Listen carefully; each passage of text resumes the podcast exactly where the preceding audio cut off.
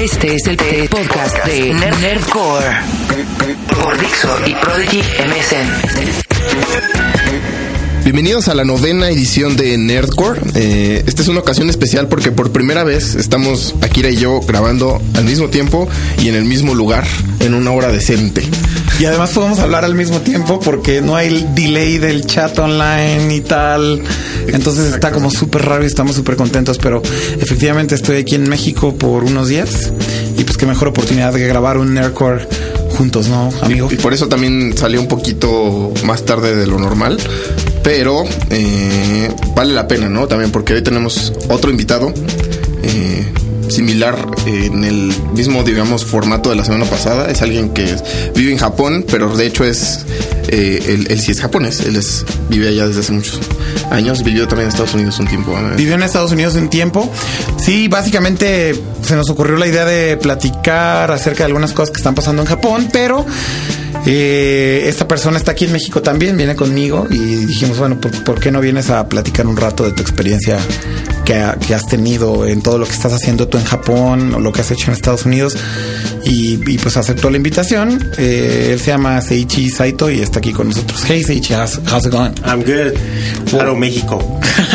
well, basically, we are just introducing you, and we want to know and learn about your experience before in Japan. You also used to live in the U.S., Right. But uh, I guess that right now we're going to talk about some topics, um, and well, we want to have your feedback Okay. from Japan's perspective. All right. Lo que le estoy diciendo es que queremos tener su perspectiva de los temas de los que vamos a hablar. Eh, obviamente desde el punto de vista del mercado japonés o desde el punto de vista de Japón, así que vamos a hacer esto de la manera más amena y rápida posible, aunque sea con traducción. ¿No es así, amigo? Sí, vamos a estar estando haciendo una pequeña como traducción simultánea, muy breve en resumen, porque yo supongo que la mayoría de los escuchas de este podcast están acostumbrados a escuchar podcast en inglés, pero para los que no, vamos a hacer una traducción simultánea este, rápidamente. Entonces, vamos a arrancarnos directamente con eh, los temas a tratar en este podcast. Pues yo creo que el tema obligado es el lanzamiento del iPhone eh, a nivel mundial.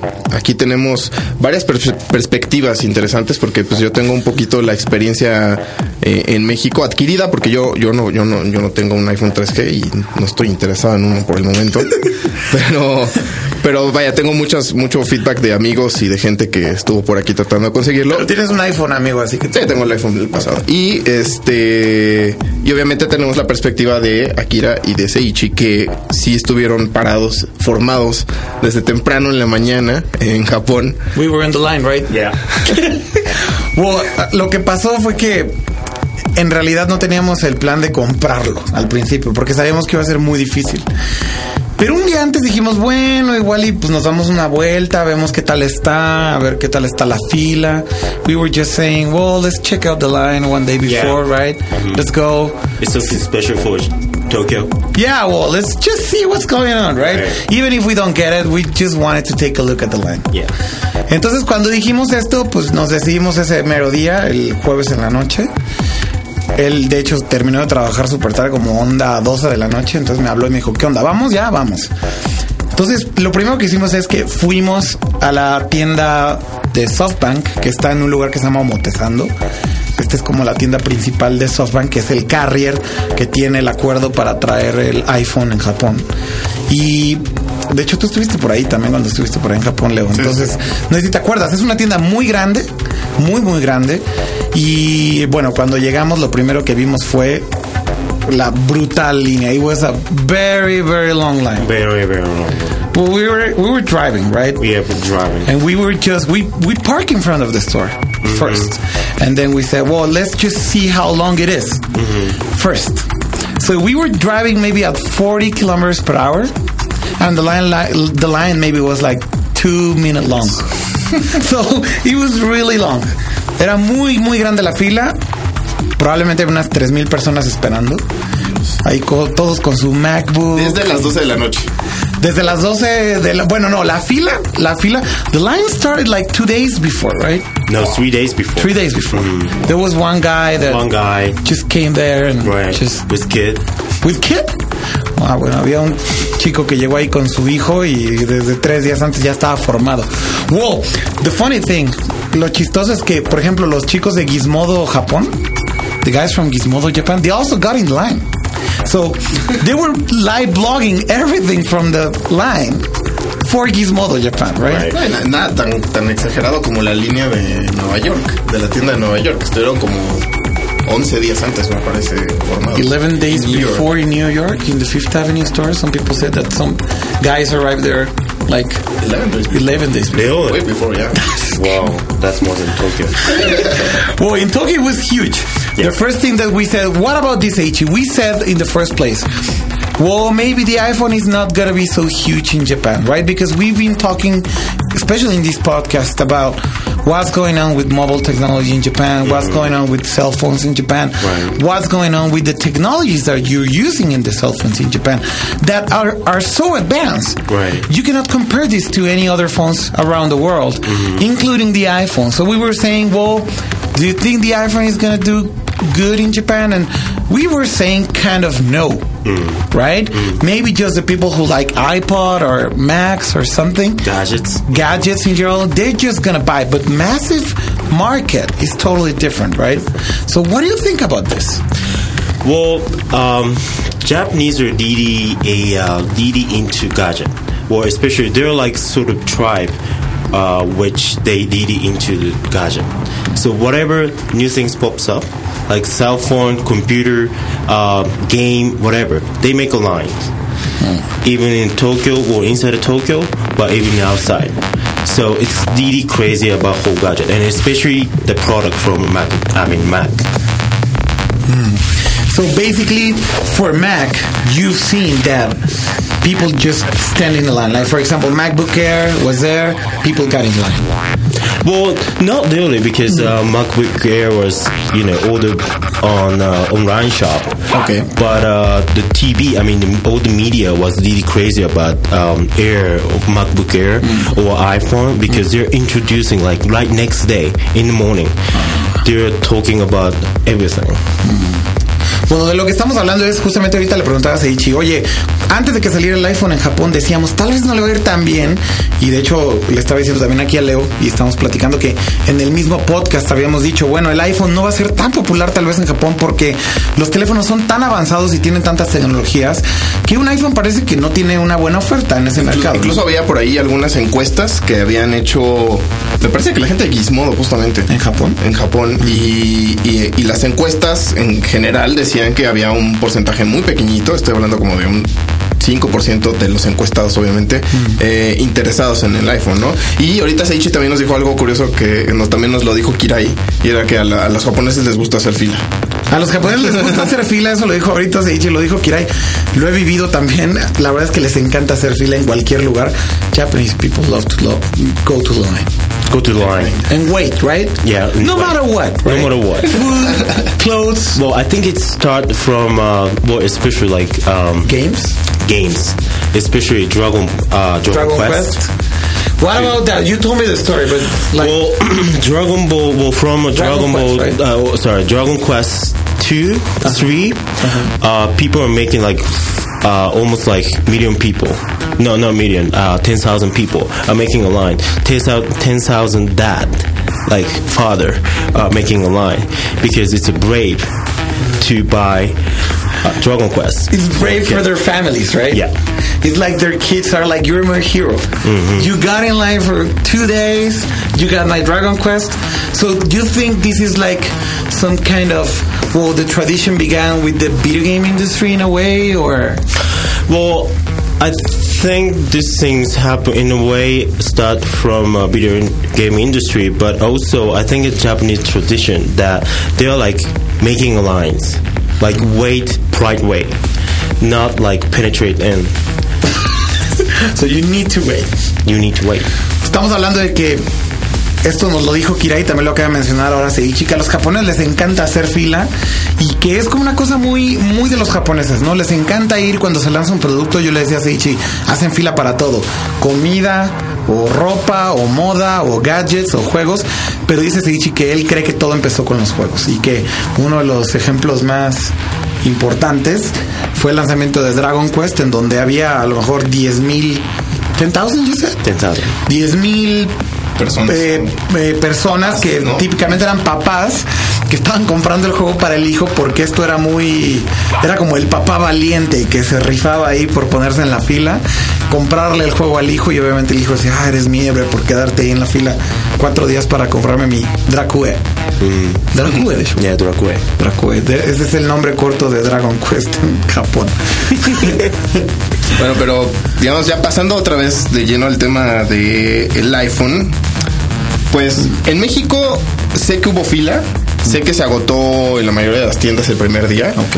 Eh, sé que hay muchas quejas y muchos, hay un- inclusive un sitio de internet que vamos a poner ahí el link.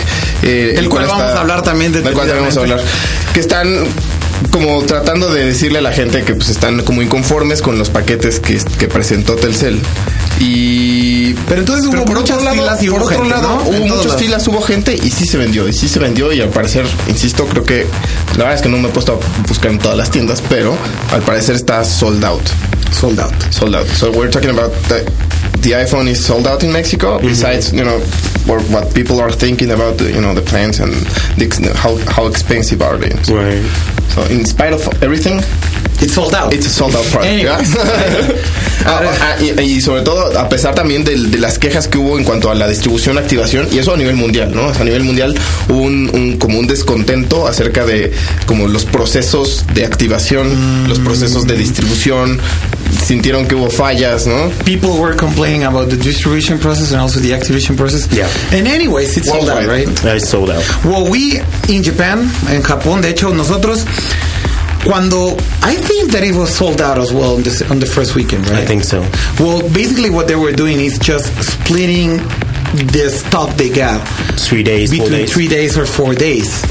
But I think that that was because they wanted to make it as easy as possible for all the customers, which means you got your ticket, go home, take a shower, have a nap, come back later, and then you pick your iPhone. So you don't need to wait any longer. Right. Because the activation was long. Mm-hmm. Because the, you, well, with the original iPhone in the US, you were able to do the activation online on iTunes. You didn't have to go to the actual to the uh, carrier and make the contract and all this stuff that we were used to with the carriers. But uh, with the 3G iPhone, well, this is totally different because you have to go to these stores. These stores we love, right? These stores we really love to go. Great customer service, great people, just yeah, smiling at us and selling like unlimited kind of bullshit, right? we love to go to these places, of course, like customer Yeah. centers. Yeah, I love that. No, básicamente lo que estamos diciendo es que, eh, en efecto, el proceso de activación es lento. Y de hecho, ahorita lo puedo pensar, no sé por qué la gente se queja de que no puede ir a la tienda y comprar su iPhone, porque si hoy en día tú vas a- y compras un Motorola whatever, te lo entregan en una semana. Ok. En México. En una semana. Eh, más o menos. O sea, yo me acuerdo, el, el último celular que compré antes del iPhone, que no era para mí, pero acompañé, me lo dieron como una semana después.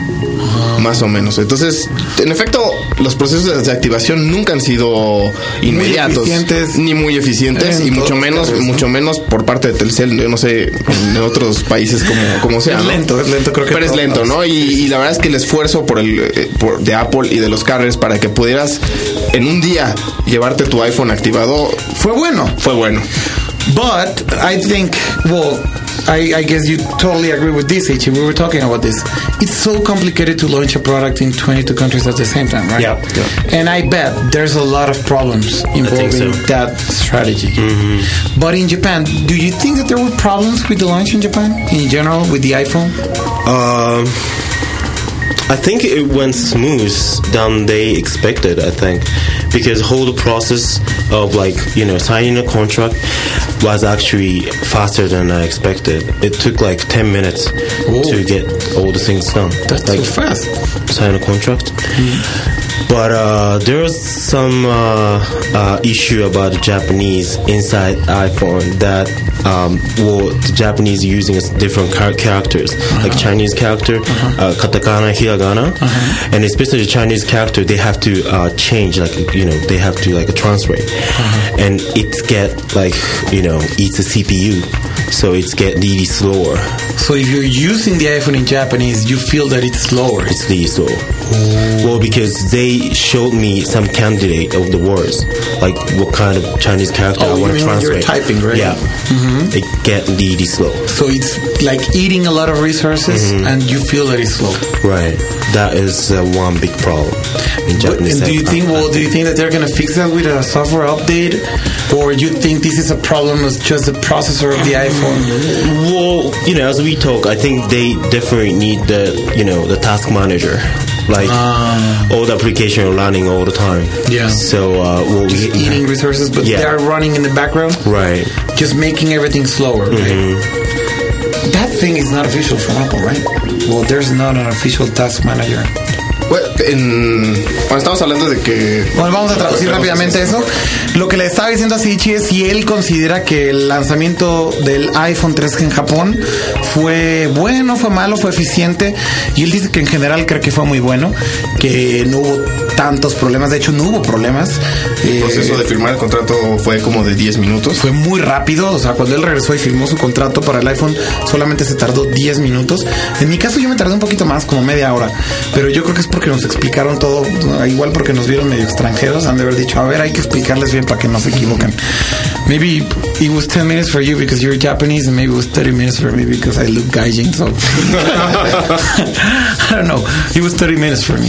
Oh?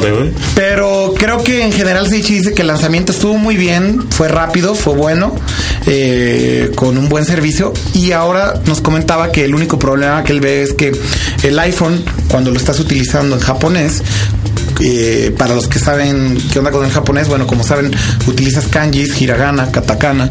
eh, él cree que está alentando mucho el utilizar el iPhone en japonés, sobre todo cuando estás escribiendo, porque el software del, iPhone te va sugiriendo cuál es la siguiente palabra y él dice que cuando estás escribiendo en japonés y te va sugiriendo las palabras es muy lento, muy lento.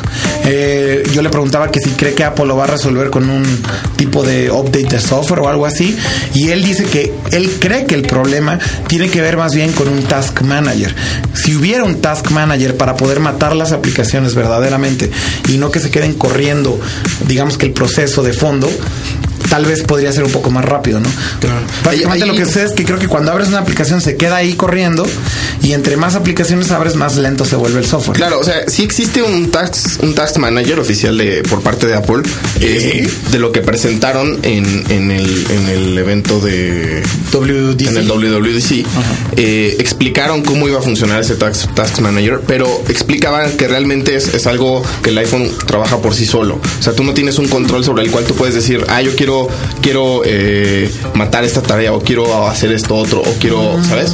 Es, es realmente es un, es un manager automático. automático que lo que hace es que, por ejemplo, las aplicaciones que requieren eh, conexión, eh, ¿cómo se dice? Constante, vaya, con, con internet, por ejemplo, un, un servicio de chat, Messenger, un algo Messenger así, o algo así, ¿no? Twitterific, que, que, que de repente tú lo tengas guardado, ese Task Manager corta el, el- trabajo de la aplicación tal cual, pero mantiene la conexión a, a internet. ¿Ya? Ok, ok. Es- Básicamente es, eso, eso ya lo habíamos visto con aplicaciones como Mail, por ejemplo. Pero ¿no? se O sea, hace son las automático. oficiales. Pero se hace automático, no hay forma de hacerlo. No tienes un control sobre este task, task manager. Well, Leo saying that in WWDC uh, they show how it works, the task manager, but it's actually automatic. Okay. Yeah, you, So, you, well, you so- can control what, what tasks you have or what, what, you, what you Pero yo creo que eso, eso es un gran error, ¿no? That's maybe a mistake. Well, the, the thing they Well- were saying uh, at the WWDC was that we are used to, for, for example, for the, for the mobile uh, Windows Devices. mobile devices, you have this very complicated task manager. Right. Well, but You they can make it simple. Lo pueden hacer Yeah. sencillo. Well, basically, what they say is that it's uh, you can have an application running on the back, and you know if it, if that applications require you know, connection with uh, to the internet, you can you can have that, but you can't control anything else, or you can kill that task.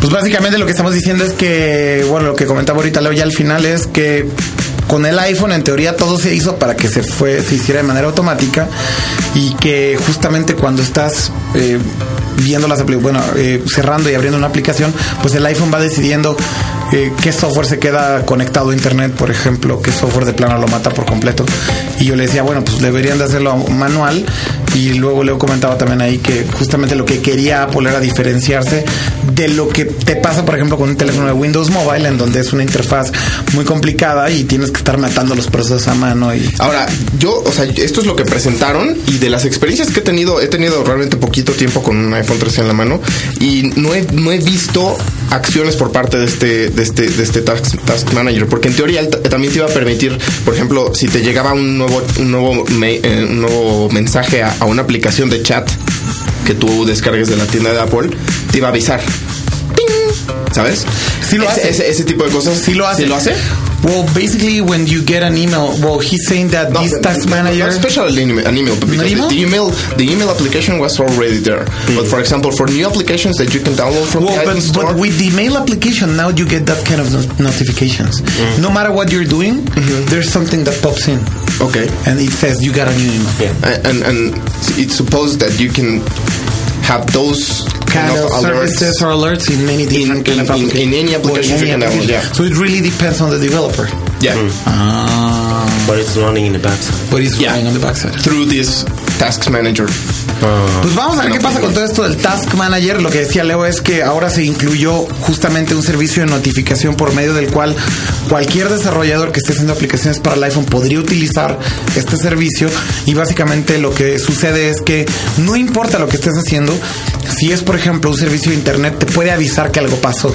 Si es por ejemplo Twitter o Messenger, puedes estar navegando a lo mejor en Safari o checando tu mail y de pronto te aparece una notificación que te dice, ah, te llegó un nuevo chat en Messenger, ¿no? Un nuevo... Lo cual eh, ya, como decíamos, ya existía en aplicaciones como Mail o como el calendario, por ejemplo, o sea, todas las oficiales Claro. de Apple. Pero, Pero ahora lo están haciendo para todas las para aplicaciones. todas las aplicaciones. A través de esta cosa que tiene un nombre raro, así como de latino, así como amigo o algo, algo así se llama. No, ya me acuerdo cómo se llama, pero bueno.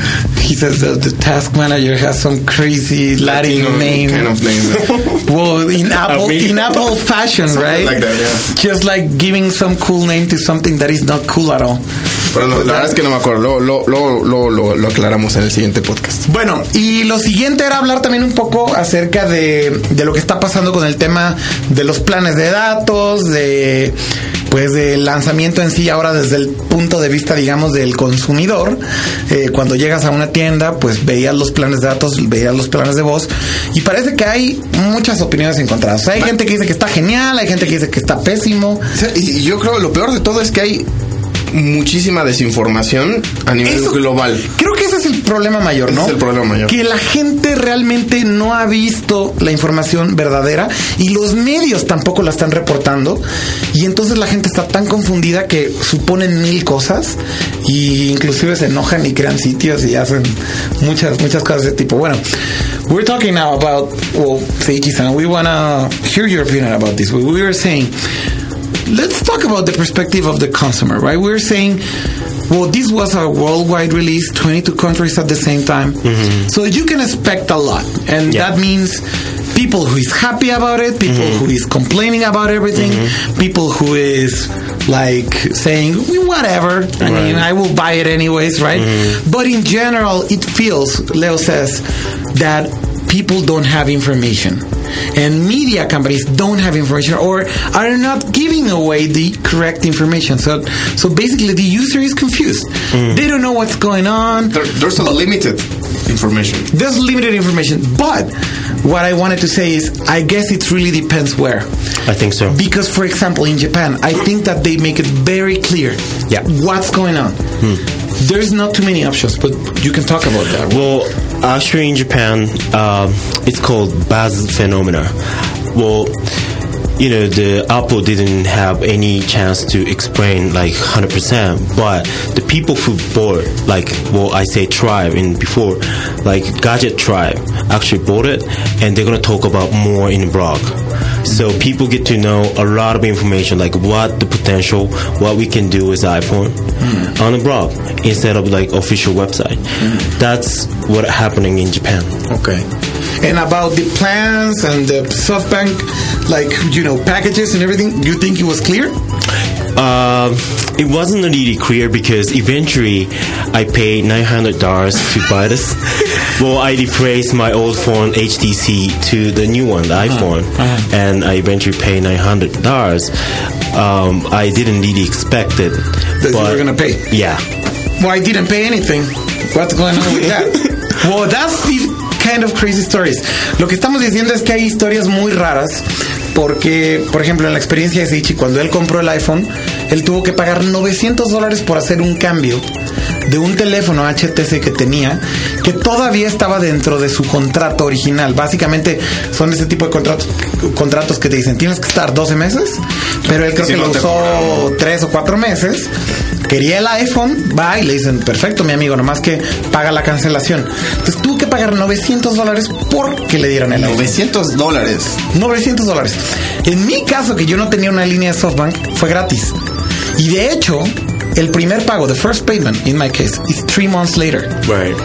Entonces, mi primer pago me llega tres meses después, pero además, como es un plan por 24 meses, solamente me va a llegar el pago parcial del iPhone. They're gonna split the, the payment of the total iPhone cost in 24 months. O sea, te van a- es- es- es una- estás pagando el costo del teléfono Estás- a un plazo de 24 meses. Estás pagando el costo del teléfono un plazo de 24 meses, pero lo interesante es que pagas 3 mil yenes por mes, que es como, Que son como- 30 dólares más o menos, Ajá. o 300 pesos, pero de esos 300 pesos te regresan en crédito eh, aproximadamente la mitad. O sea, como 150 pesos te los dan de regreso de crédito que puedes utilizar para llamadas o lo que sea. Entonces, realmente estás pagando solamente 150 pesos al mes por el iPhone, por 24 meses.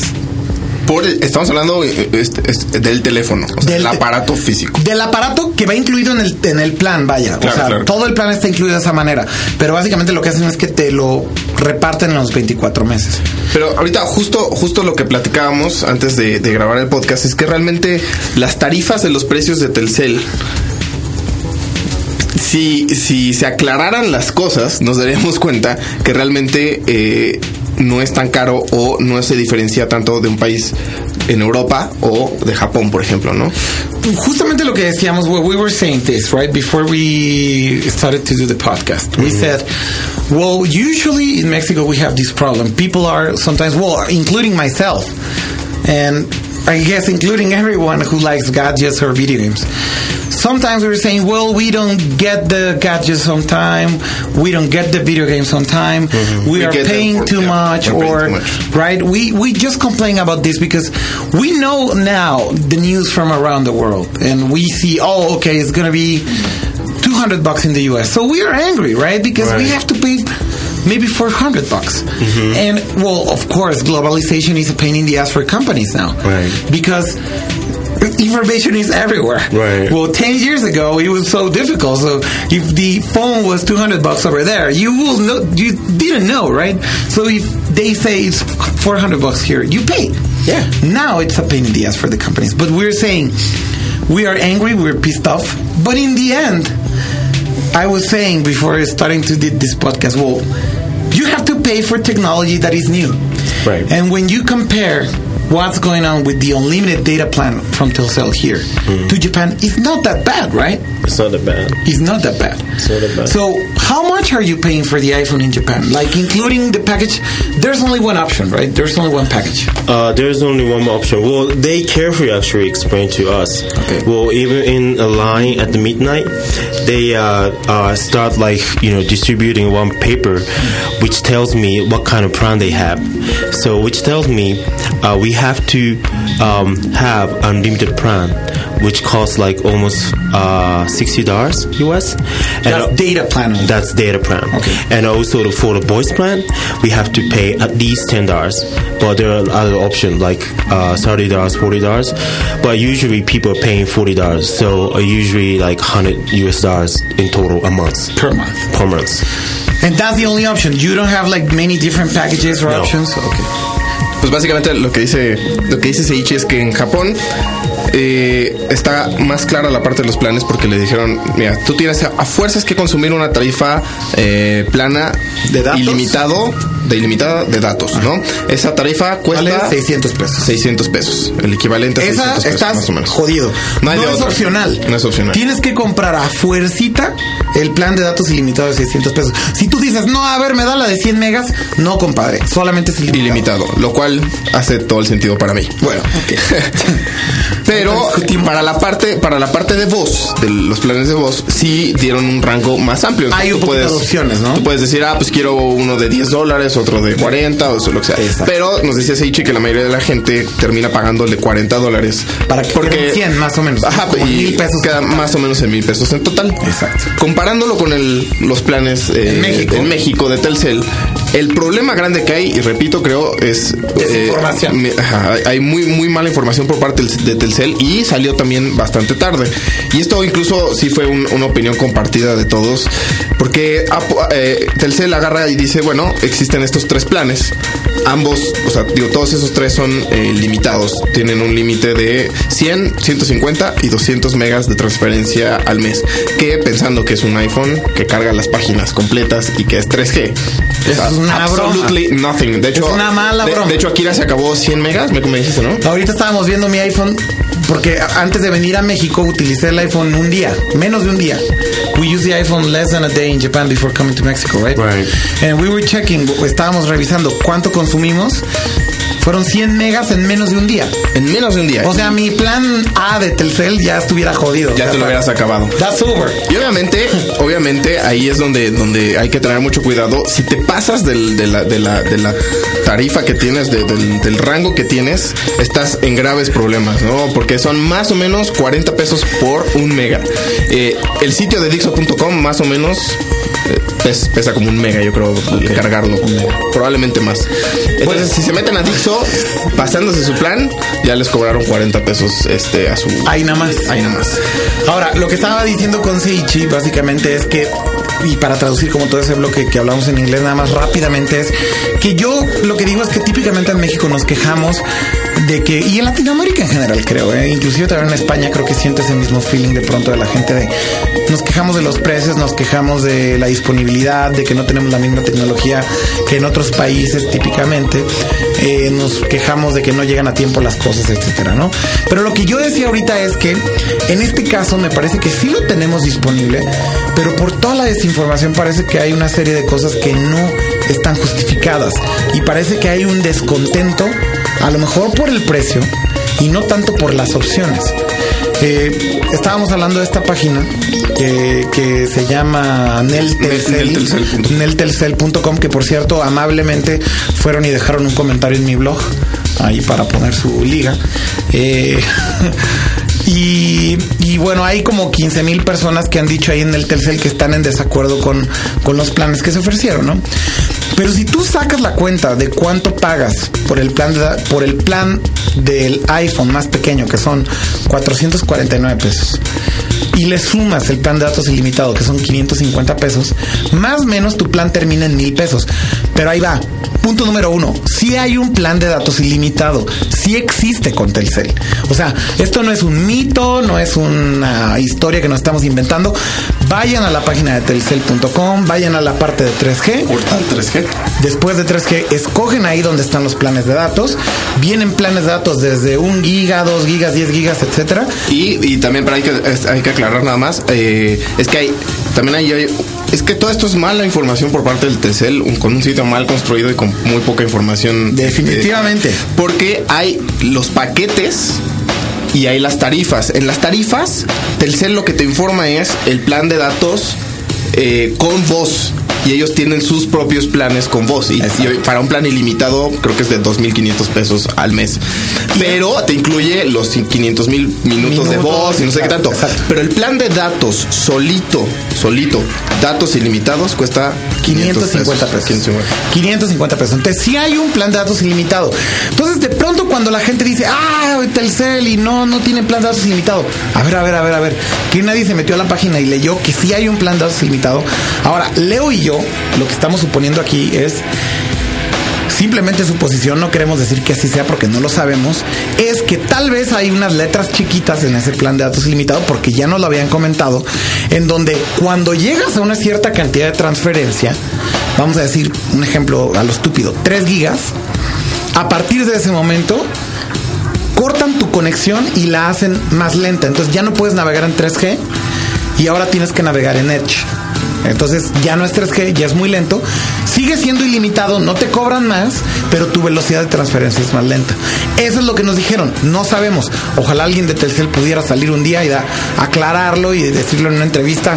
Oigan, porque por cierto pedimos una entrevista con Telcel, no nos la dieron. eh, pero que nos dijeron, oigan, bueno, pues sí funciona de esta manera o de esta otra. Pero básicamente es si hay un plan de datos ilimitado. Que lo tienes que pagar, pues claro que lo tienes que pagar, como en cualquier parte del mundo. Entonces, me parece que en este caso nos estamos quejando de algo que sí tenemos la opción, pero que tal vez no queremos pagar, que es muy diferente. Y, y que no está claro. O sea, yo sí quiero remarcar. Que no está sí- claro también. Sí, soy muy necio. Que no está claro Pero también. es tan estúpido. O sea, y lo decía, lo decía Ricardo Zamora en Twitter, ¿no? El día que salió y nos mandamos ahí un par de replies. Que, donde decía, ok, o sea, en las letras chiquitas de los, de los planes del iPhone dice. Esto es lo que te damos, pero te recomendamos tener un plan ilimitado. Entonces dices, a ver, entonces ¿por qué no me lo das? O sea, ¿por qué no, por qué no me lo pones en esta tablita bonita que tienes? Que es un poco lo que está pasando en Japón, a lo mejor que te dicen de a chaleco tienes el plan de datos ilimitado. Pero también ponte a considerar que si aquí te dieran de a chaleco el plan de datos ilimitado, ¿qué pasa si el plan más chico del iPhone hubiera sido mil pesos? Sí, la gente se hubiera vuelto loca. Yo creo que mucha gente no se hubiera animado a comprarlo. Cuando dices 599 o 450, que es el más chiquito, se oye mucho más atractivo. Claro. Ahora, también ellos hacen su cálculo, según ellos, de un usuario promedio que no consume tantos datos. Eso es una mentira. Y eso es una tontería de Telcel. Porque finalmente. pensando en el iPhone en particular, Por porque si tienes un BlackBerry eh, que, que carga las páginas, eh, digamos, de manera bastante de manera rápida. rápida, pero es distinto. Además, también- la interpretación, hasta modelos viejos, en los nuevos ya no, pero en los modelos viejos eh, tú, tú, tú veías las páginas en formatos de texto nada más, ¿no? No, no, no tenías el- la totalidad de la página o de las imágenes. Entonces ahí obviamente no hay, no hay ningún problema, ¿no? O sea, pero en un iPhone que tienes opción de ver video en YouTube, que tienes opción, ¿no? Y es lo que decíamos, yo en un día me consumí 100 megas, o sea, esos planes de datos de Telcel son broma. Pero yo creo que esos planes de Telcel del iPhone simplemente fueron para hacerlo accesible. Y es el entry level. Y lo que te están diciendo es, ¿quieres tener un plan de datos ilimitado? Ahí está, cómpralo. Yo creo que no está mal que Telcel lo esté haciendo así. Ahora, aquí viene la gran discusión. Well, the big discussion I think is, and I want to hear your opinion about this, H. Mm. Well, if you say, well, let's suppose that Telcel said, well, you got the unlimited data plan and there's no option. You have to get it. Like Japan. Right. And also you have to get your plan. Voice plan, whatever. So a total is going to be 100 bucks. Okay. You don't have options. Yeah. It's 100 bucks. So the eternal discussion here is, well, okay, it's not the same for a Mexican guy to pay 100 bucks per month than for a Japanese guy to pay 100 bucks. Right. We know, well, the size of the economy, um, the, uh, well, the, in, in general, the salaries are higher in Japan. So I guess it makes sense hmm. to complain about that in a way. Mm-hmm. But on the other hand, this is new technology. Mm-hmm. And I guess new technology is more or less the same price. Right. If you buy a Wii in Japan, mm-hmm. it's not going to be cheaper if you buy it in Mexico Yeah. or if you buy it in the US. Right. Well, there's difference be- because they have to move the boxes or they have to pay taxes, whatever. But it's not going to be less than 250 bucks. No. It's not going to be that. Hmm. Could be a little bit higher, but no way it's going to be lower. Right. So the discussion here is do you think it's fair or like what do you think? What's going on with that? Well, I think a in general, I mean, my personal opinion is if you get new technology, I think you have to pay. I think that's the conclusion because, uh, well, you know, there are a lot of money uh, going now for infrastructures, Wi-Fi systems, or um, you know, 3G antenna systems.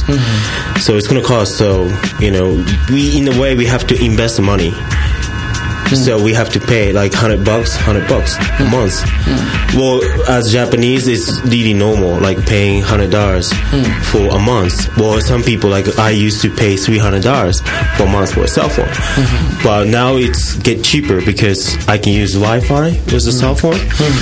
Uh, so it's a good way in Japan, but um, I well, it was really interesting to hear about like what's going on in Mexico. Like, well, people didn't well don't want to pay the much for the same service in a way. Mm-hmm. Well, but it's 3G and it's you know by Apple. Mm-hmm. So well, for me, I think it's worth to pay it.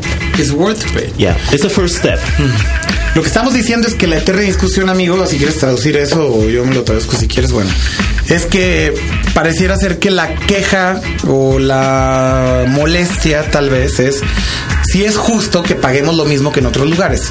Entonces, cuando comparamos 100 dólares que los pague un japonés por tener un iPhone con tarifa de datos ilimitada contra 100 dólares o mil pesos para un mexicano que va a pagar una tarifa de datos ilimitada, en el supuesto de que, por ejemplo, Telcel hubiera dicho, ténganla, tienen que comprar a fuerza su tarifa plana de datos vale 500 pesos y aparte tu plan de voz. Entonces, por muy chiquito que te quieres ver, vas a tener que gastarte mil pesos. Si eso hubiera hecho Telcel, la discusión sería, ah, entonces tenemos que pagar lo mismo que se paga en Japón, tenemos que pagar lo mismo que se paga en Estados Unidos. Y claro, si aquí vemos el ingreso per cápita de un mexicano contra un japonés o un americano, o si vemos el tamaño de la economía o el, el sueldo promedio de los mexicanos contra los japoneses, pues claro que salimos bailando, ¿no? Y claro que se ve injusto. Pero yo lo que creo, y es lo que decía Seichi también, es que al ser nueva tecnología, tienes que pagar por esa nueva tecnología. ¿Por qué? Porque sí también hay una inversión por parte de las compañías que están dando esa tecnología. Obviamente no me estoy poniendo del lado de nadie, ni estoy defendiendo a Telcel, yo igual que ustedes, hay muchas cosas que no entiendo. Es más, peor que ustedes. Yo estoy muy encabronado por algo que me pasó con Telcel hace unos meses, por estar usando un iPhone de los anteriores con datos y me llegó una cuenta de 11 mil pesos. Entonces ahí me he estado peleando y bueno, es una, una telenovela que no les quiero contar porque esto sí está así de, de, de, del acabose, ¿no? Precisamente porque está muy mal hecho su comunicación, sus planes de datos, o sea, está mal estructurado. Pero si hay algo que puedo defender un poco es, si quieres tecnología nueva, tienes que pagar por ella. Yo ponía la analogía de una consola de videojuegos. Si el Wii sale en Japón y vale 250 dólares, no vas a pagar menos de 250 dólares en donde quiera que lo compres. ¿Por qué? Porque eso cuesta esa tecnología. O sea, probablemente va a ser un poco más caro probablemente va a ser eh, eh, mucho más caro porque pague impuestos o porque tengan que mover las cajas de un lado a otro. Pero de alguna manera no te vas a salvar de pagar 250 dólares. Eso es lo que cuesta esa tecnología. Así vivas en Estados Unidos, así vivas en México, así vivas en China o en Japón o en donde sea. Vas a pagar al menos los 250 dólares. ¿Por qué? Porque es tecnología nueva. Entonces la analogía un poco con 3G, creo yo, es pues es nueva tecnología. ¿Quieres usarla? Tienes que pagar el precio para usarla. That's it. Aparte de eso, creo que hay mucha desinformación por parte de Telcel y definitivamente creo que se pudieron haber hecho las cosas de una manera un poquito mejor, ¿no? No, desinformación y yo nada más creo que como para concluir ya, que están desaprovechando una gran oportunidad. Eh, el lanzamiento en Japón del iPhone, estás lanzando un, un- un producto con un servicio que ya existía desde hace muchos años. Lo- los- la- 3G ya existía. 3G ya existía hace mucho, la gente ya en su Japan, you mayoría... guys got 3G long time ago. Yeah. This is not really new. No. Y and, and, and for Mexico it is it is very new and, Para and, and, nuevo. Telcel- is, is, is, is pretty much introducing Seis 3G meses. through the iPhone. Lleva seis meses Telcel, aunque había otro carrier que. Usacell, que ya tenía más tiempo en el mercado. But nobody knew about it. well, in a way, nobody nobody knew about it before, but yeah, it's kind of new, you know. Yeah, Es bastante nuevo. Y entonces Telcel, en vez de. Yo, yo, yo nada más creo, y lo habíamos dicho tú y yo, Akira, que el iPhone es una gran oportunidad para Telcel para. Meter a la gente esto, distribuirlo, ¿no? distribuir claro. el servicio de 3G, aprovecharlo, Claro. poner a la gente en línea, poner a la gente que, que realmente empieza a consumir datos en el celular, que realmente somos uno de los países más retrasados a eso, y es básicamente desinformación por parte de los carriers. Y ¿qué pasa? Salen con estas cosas que, que, que realmente no propician a eso, ¿no? O sea, en efecto, yo estoy, no estoy tan en desacuerdo O sea, con parece que quieren que sigas usando tu iPhone o lo que sea solamente como un teléfono. Pareciera que ese es el mensaje, ¿no? Para- o que te digan, ah, pues de vez en cuando puedes meterle a checar tu mail, ¿no? Pero, Pero cada- pues nada más una vez a la semana, cuate, no te pases de lanza. ¿no? Exactamente. O sea, es una contradicción porque te venden. Y es lo que decíamos también hace unas dos o tres semanas. Con bombo y platillo lanzan la red 3G Pero ¿de qué te sirve una red 3G si no hay servicios? ¿No? Si no hay servicios buenos. Entonces, la infraestructura ahí está, pero parece que los incentivos no son buenos. Y obviamente para un usuario que no le encuentra ningún beneficio de utilizar una red 3G, porque los servicios son malos, o son caros, o están mal estructurados, no va a cambiar a 3G. Pues mejor te quedas con tu teléfono HGSM normal y, y hasta ahí quedaste. No necesitas más. No, y es un poco lo que está pasando conmigo. O sea, yo agarré y dije, bueno, puedo tener que pagar mil pesos. Ok, no, es lo que cuesta. A mí me gustaría poder armar un paquete un, poquito parecido a lo que pasa en Japón, que es el plan de datos ilimitado cuesta 500 y tú ponle lo que quieras de voz. Claro, a lo Porque mejor yo, si te yo dijeran- casi no uso voz, por si ejemplo. te dije, exacto, si te dijeran de entrada, ahí está el plan de datos ilimitado, 500 pesos, esa es la base. Y de ahí tú puedes ponerle 100 pesos o 200 pesos de voz si quieres. Estaría genial. Estaría genial para mucha gente. Para hay mucha gente, que no. pero hay, gente que no. sí. Pero yo creo que la gran mayoría de la gente que va a comprar un iPhone lo quiere usar para internet. Lo quiere usar para estar navegando, para estar en el Twitter, para estar en el Flickr o, chateando con sus amigos o lo que sea. Es un teléfono que creo que Telcel le debió haber dado un trato completamente diferente. No es un teléfono normal. Entonces ahí yo creo que está la clave de todo esto y me parece que con eso podemos concluir. Hay muchas historias, todas diferentes. Parece que cada tienda de Telcel vendió el iPhone a Cuéntenos su propia manera. historias. Cuéntenos las suyas y yo creo que va a ser interesante ver. Y que Telcel de alguna manera pueda ver que, que, que, que no están haciendo bien las cosas porque cada tienda vende di- di- distinto el iPhone. ¿no? Sí, o sea, tienen. Hay, hay para dónde aventar, ¿no? Con cada tienda. Exacto. Bueno, pues esperamos sus comentarios por ahí. Web. Bueno, pues ya platicamos del iPhone. Seichi nos, nos platicó mucho de, su experiencia adquiriéndolo en Japón y un poquito de- del éxito o la falta de éxito que podría llegar a tener. Pero ya vimos que, sí.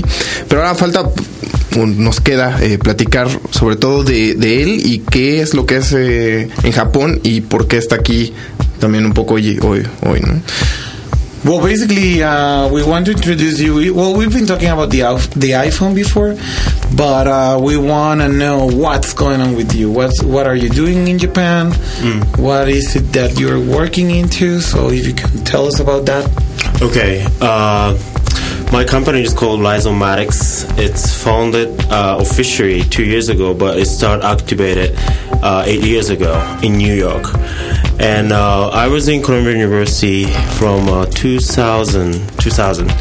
And uh, I study architecture, but I kind of get bored with the architecture, and uh, I want I want to you know do something else with like you know using a computer and uh, I met my partner. His name is Daito, and uh, well, we start doing some crazy stuff with um, with computer, especially Mac.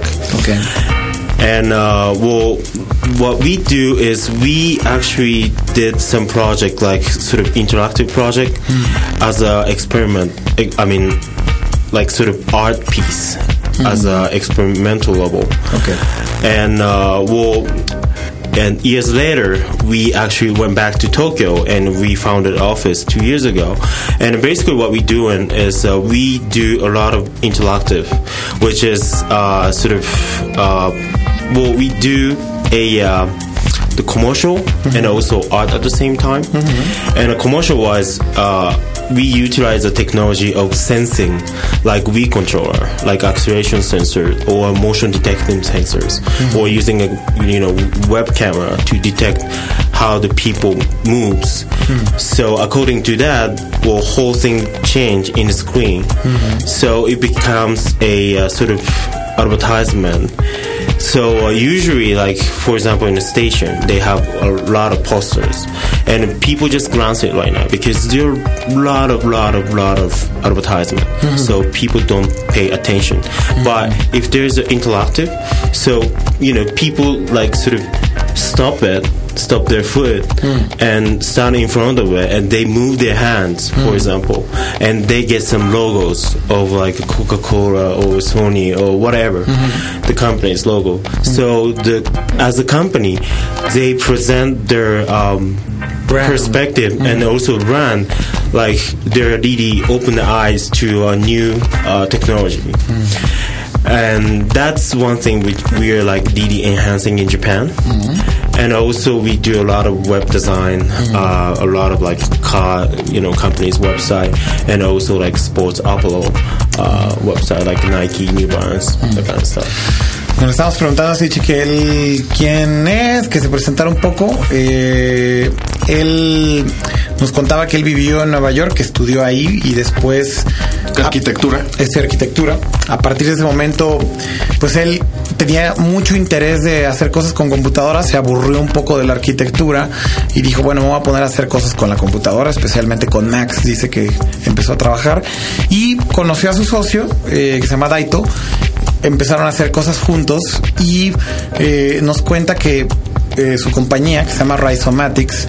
De hecho, vamos a poner la liga a la página para que la revisen después aquí en el contenido del post.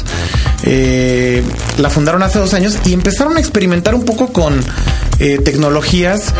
de nuevo, un poco de manera experimental y de manera un poco artística, artística, también, eh, de cómo poder utilizar estas tecnologías de alguna forma que crearan experiencias interactivas para algo, ¿no? Entonces se pusieron a hacer esto, se pusieron a jugar y básicamente lo que dice es que llegaron al punto en donde se dieron cuenta que estas tecnologías pueden ser utilizadas para fines comerciales y comenzaron a hacerlo para algunas marcas, ¿no? Entonces, básicamente lo que dice Seichi también es que hoy en día la gente está bombardeada de mucha publicidad en todos lados, hay pósters o hay billboards o espectaculares o lo que sea, pero la gente muchas veces ya no le pone tanta atención, ¿no? Porque tienes tanta información a tu alrededor que a lo mejor ya no le das ese interés, ¿no?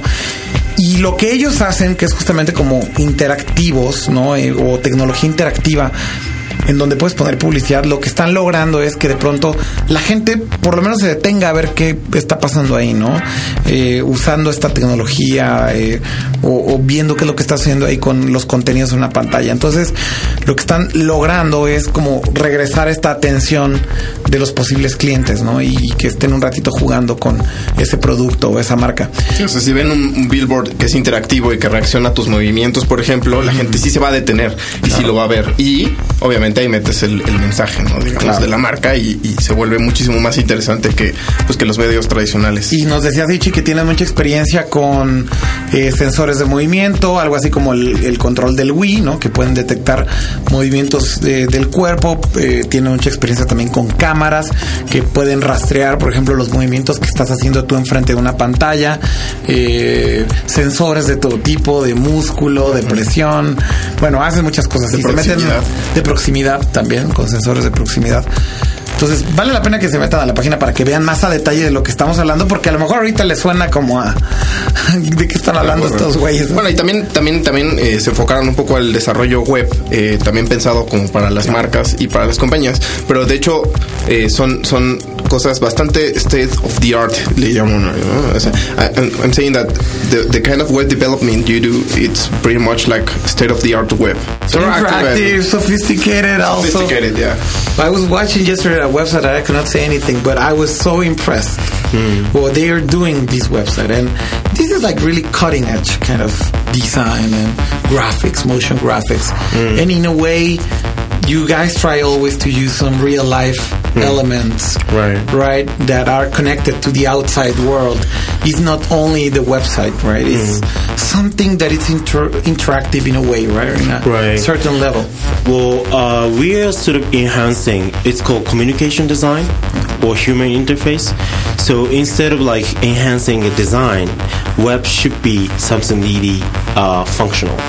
So uh, instead of just like a bunch of you know graphics design, we like try to simplify everything and try to say like specifically some information toward the audience or toward the consumer.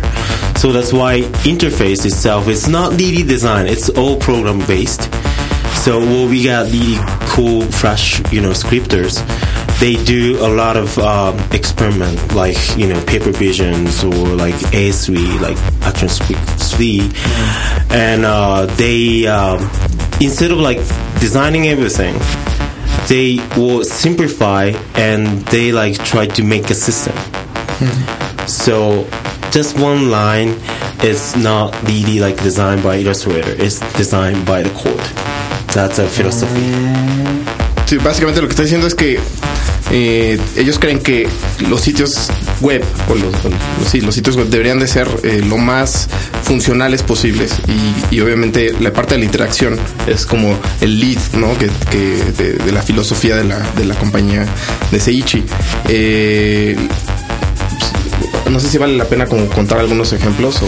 Sí, básicamente lo que dice también es que eh, su gente que se especializa mucho en programación eh, son, dis- son diseñadores. You said that your people is, well, I know of course many of them, but um, you say that most of them are not only designers but also programmers. Programmers. Which Yeah. means that they try to get into the core level and try to make everything by coding, right? Um, lo que dice es que la gran mayoría de la gente es que tratan de simplificar haciendo estos webs, pero además también a un nivel de código, ¿no? Programando mucho, aunque son diseñadores y aunque la interfaz es muy bonita y visualmente es muy bonito, tratan de hacer esto a un nivel muy, muy simplificado a nivel de código para que sea sumamente robusta esa aplicación, ¿no? Sumamente robusta esa página, ¿no? Y obviamente haciendo experimentaciones con action scripts y action scripts o diferentes cosas. How can you explain interactive design? Well, this is something that many people will be wondering. What the heck is that, right? Like, I don't know. Um, we can give some examples, mm-hmm. but you guys are doing something that is very new. Mm-hmm. Not only in Japan, but I think it's new in the world. This is In a way, yeah. this is well i guess it's been a long time since people are experimenting mm-hmm. but i guess that it's new in a way where actually companies are starting to use right Right. so what can you say about the interactive design a little bit of the story and what is it exactly Well, uh, the interactive design is, well, as I say, it's a communication design. So uh, it's uh, instead of like saying one thing, the intellect, well, through the interactive layer, it's exaggerate to the 10 things. You know what I mean? So uh, move, in, like, if you move your right hand, you can control voice, lights, sound, you know, website, whatever. So that's interactive. So, uh, well, usually if you click the light, you know, light mouse, um, something will change, right? Just one phenomena, one to one. But interactive, it's one to hundred or one to thousand. That's interactive. So that's why people really get into it and. Well, now it's not really prevail yet, so uh, we got a lot of attention.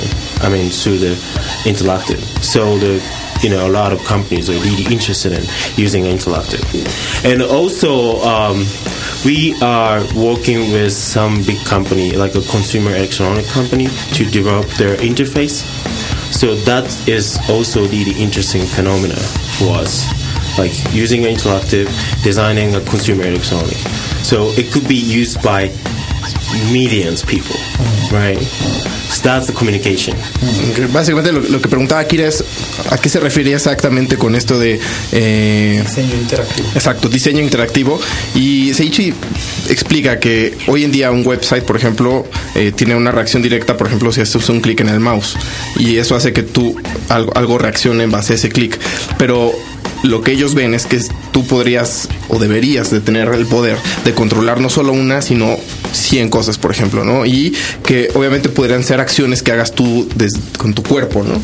Y eso obviamente le da todo un nuevo nivel a- al desarrollo web y obviamente se vuelve muy atractivo, sobre todo para las marcas, porque en efecto siempre las marcas siempre están tratando de, de darte comuni- o sea, comunicarte algo y de, de venderte algo y eso ya hoy en día en efecto es muy difícil, ¿no? O sea, un banner pues, que, o sea, lo ves o no lo ves, ¿no? O lo que sea, ¿no? Y, y- y si tú tienes la oportunidad de interactuar y que algo que tú estés haciendo te muevas o, sabes, tenga una reacción que desencadene ciertas acciones, no solo una, sino muchas acciones, se puede volver mucho más interesante, obviamente para la gente que lo está consumiendo, pero sobre todo para las marcas, porque sí están pudiendo comunicar eh, Algo diferente. algo diferente, ¿no? Y su, su, su meta, pues. Eh, Seiji-san, and then when when you um, when you guys started, you guys started like artists, right? Right. So there's a big movement, like people doing art, interactive art. Right. But I guess in Mexico, what there are some people doing, but let's say one kid, he don't know anything, right? He's just one kid living in his house.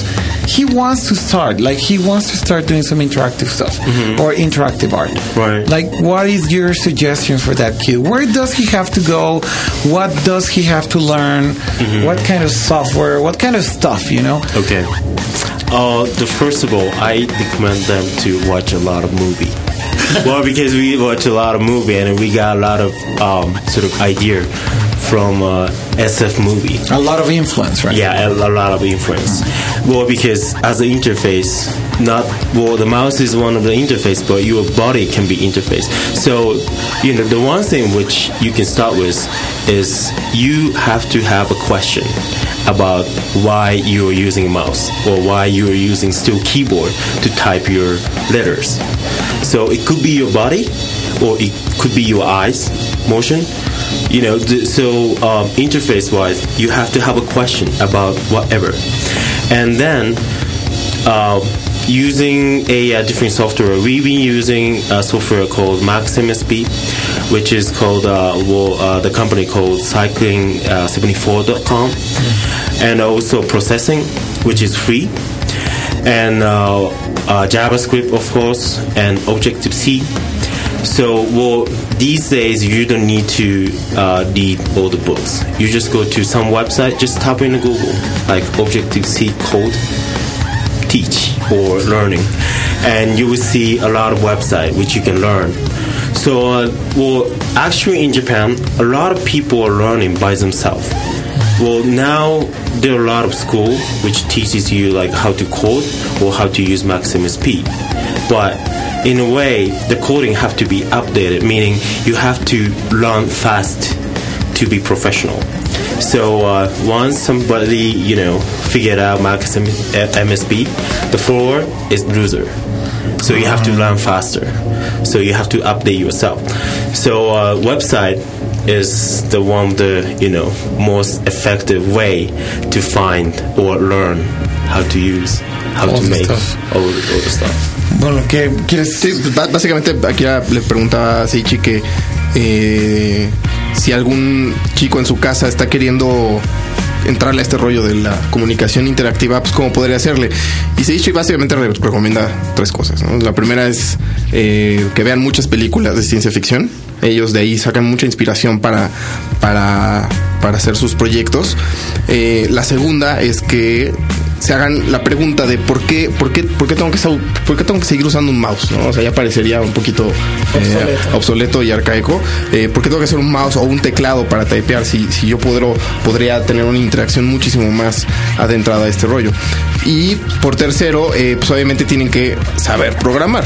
Esa parte eh, Seichi dice que eh, podrían ser ustedes autodidactas. Obviamente en Google hay muchísima información. Bueno, Google es el portal o la comunicación para, con muchísimos sitios eh, donde obviamente te enseñan a programar. Si ustedes son de esas personas que, que, que- que pueden aprender con solo leer y tener referencias y ejemplos eh, y obviamente practicando, esta es la mejor opción. A pesar de que hay escuelas y que hay todo, es muy importante... eh, tener como esa claridad de los diferentes lenguajes que pueden utilizar. Él mencionó eh, algunos ejemplos como el Max MSP, como el Objective-C, como JavaScript, Processing. es- diferentes Herramientas, herramientas, exacto, herramientas. Y que también lenguajes de programación.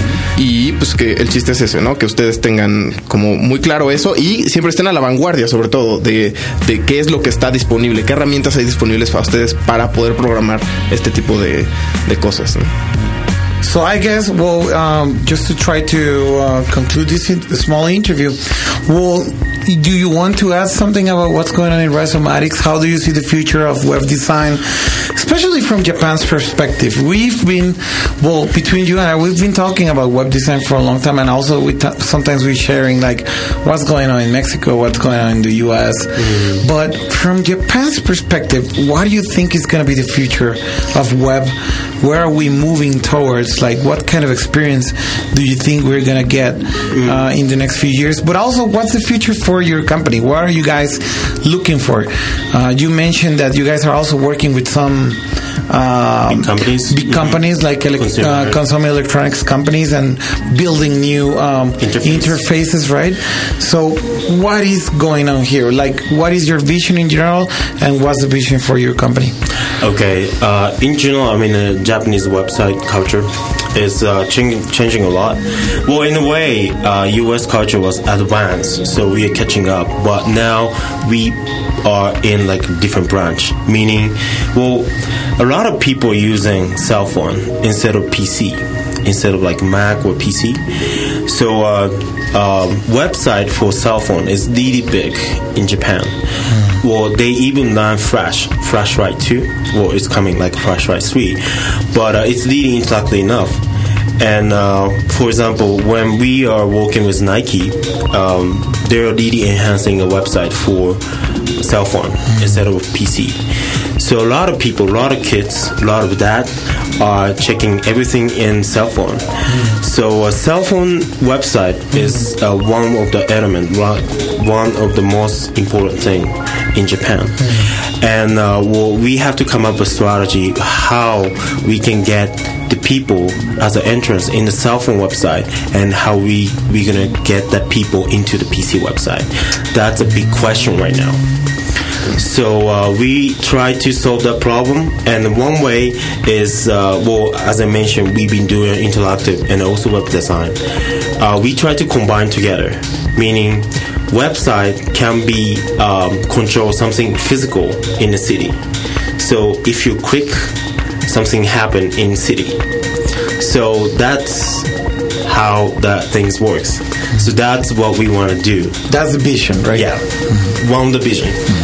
Pues principalmente dice, pregunta Kira como desde la perspectiva de, de, Japón, qué es lo que está pasando en web, ¿no? Y cuál es, cuál es como la tendencia y si el interactive design puede ser o puede convertirse como la nueva manera de hacer diseño web. Y Seichi responde que eh, en su experiencia esto ya lo habíamos mencionado en podcasts anteriores y creo ya como varias veces lo hemos dicho que el, el, mayor consumo de internet en Japón es a través de los celulares. Pero por ejemplo, para el tipo de, de, de sitios que desarrolla Rhizomatics, eh, de repente es muy importante que la gente sí tenga una experiencia web a través de una PC, ¿no? Por, por, obviamente por los recursos de la, del sitio y todos estos este, lenguajes de programación que hablamos, obviamente la interacción que puedes tener a través de, por ejemplo, webcams y esas cosas. Entonces ahorita la gran pregunta y el reto que tiene Rhizomatics en este momento es cómo van a llevar eh, a la gente que consume un sitio web a través de su celular, que es la mayoría, a la PC, ¿no? O sea, cómo pueden transportar esa experiencia. Y por otro lado está el reto de cómo hacer o de hacerlo lo más eh, completo posible, que si tú haces algo en web tenga una reacción en la ciudad. O sea, que tenga una reacción en el mundo offline y viceversa. ¿Cómo puede hacer un, una experiencia o una acción en el mundo offline tenga una reacción en el sitio web? Yo creo que de lo más interesante, él decía que esa es tal vez la visión más importante que tienen ellos como Resomatics, es crear esta experiencia entre el mundo offline y online. Y como bien decías, Leo, que sea una acción-reacción de estos dos mundos que pareciera que no están tan conectados, ¿no? Pero también algo que decía y que creo que es radicalmente diferente es que en Japón, la, lo decíamos en el podcast de Kirai y en algunas otras ocasiones, en Japón es muy importante el tema de los celulares porque la gran mayoría de la gente navega a través del celular. Entonces lo que dice Seichi es que hoy en día el reto también para ellos, que es una ironía, porque en México sería a lo mejor todo lo contrario, ¿no? Eh, pero ellos dicen que en Japón el reto es lograr que el usuario que solamente entra a la página que es para celulares, convencerlo de que entre a la página normal. Y porque hay, va a tener una experiencia mucho mejor, ¿no? O que hay algún beneficio directo, ¿no? O que hay algún beneficio completamente diferente.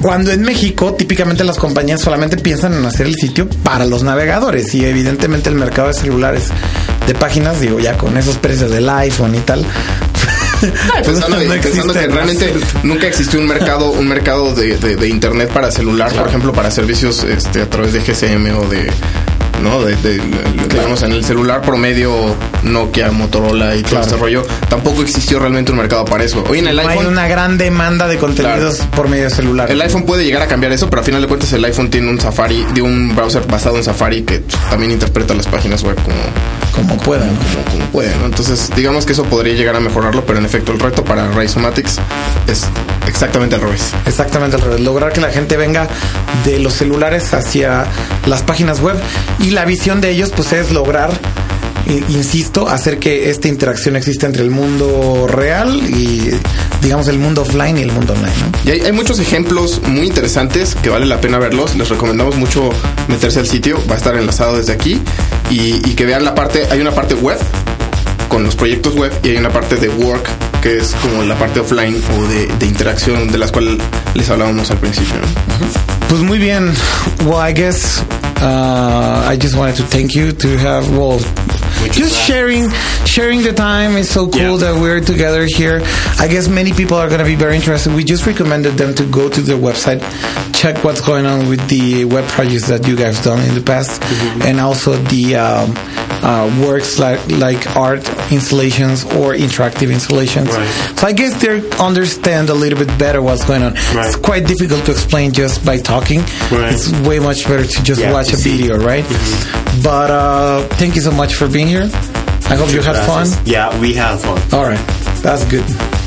Y bueno, un poco inspirados, a menos que digas lo contrario, amigo, inspirados un poco en el trabajo de Rhizomatics y de esta este, comunicación interactiva, yo, yo quiero recomendar, y va a ser un poco la rola de esta semana, eh, el, el nuevo proyecto que hizo Radiohead a manera de video. ¿Ya lo viste?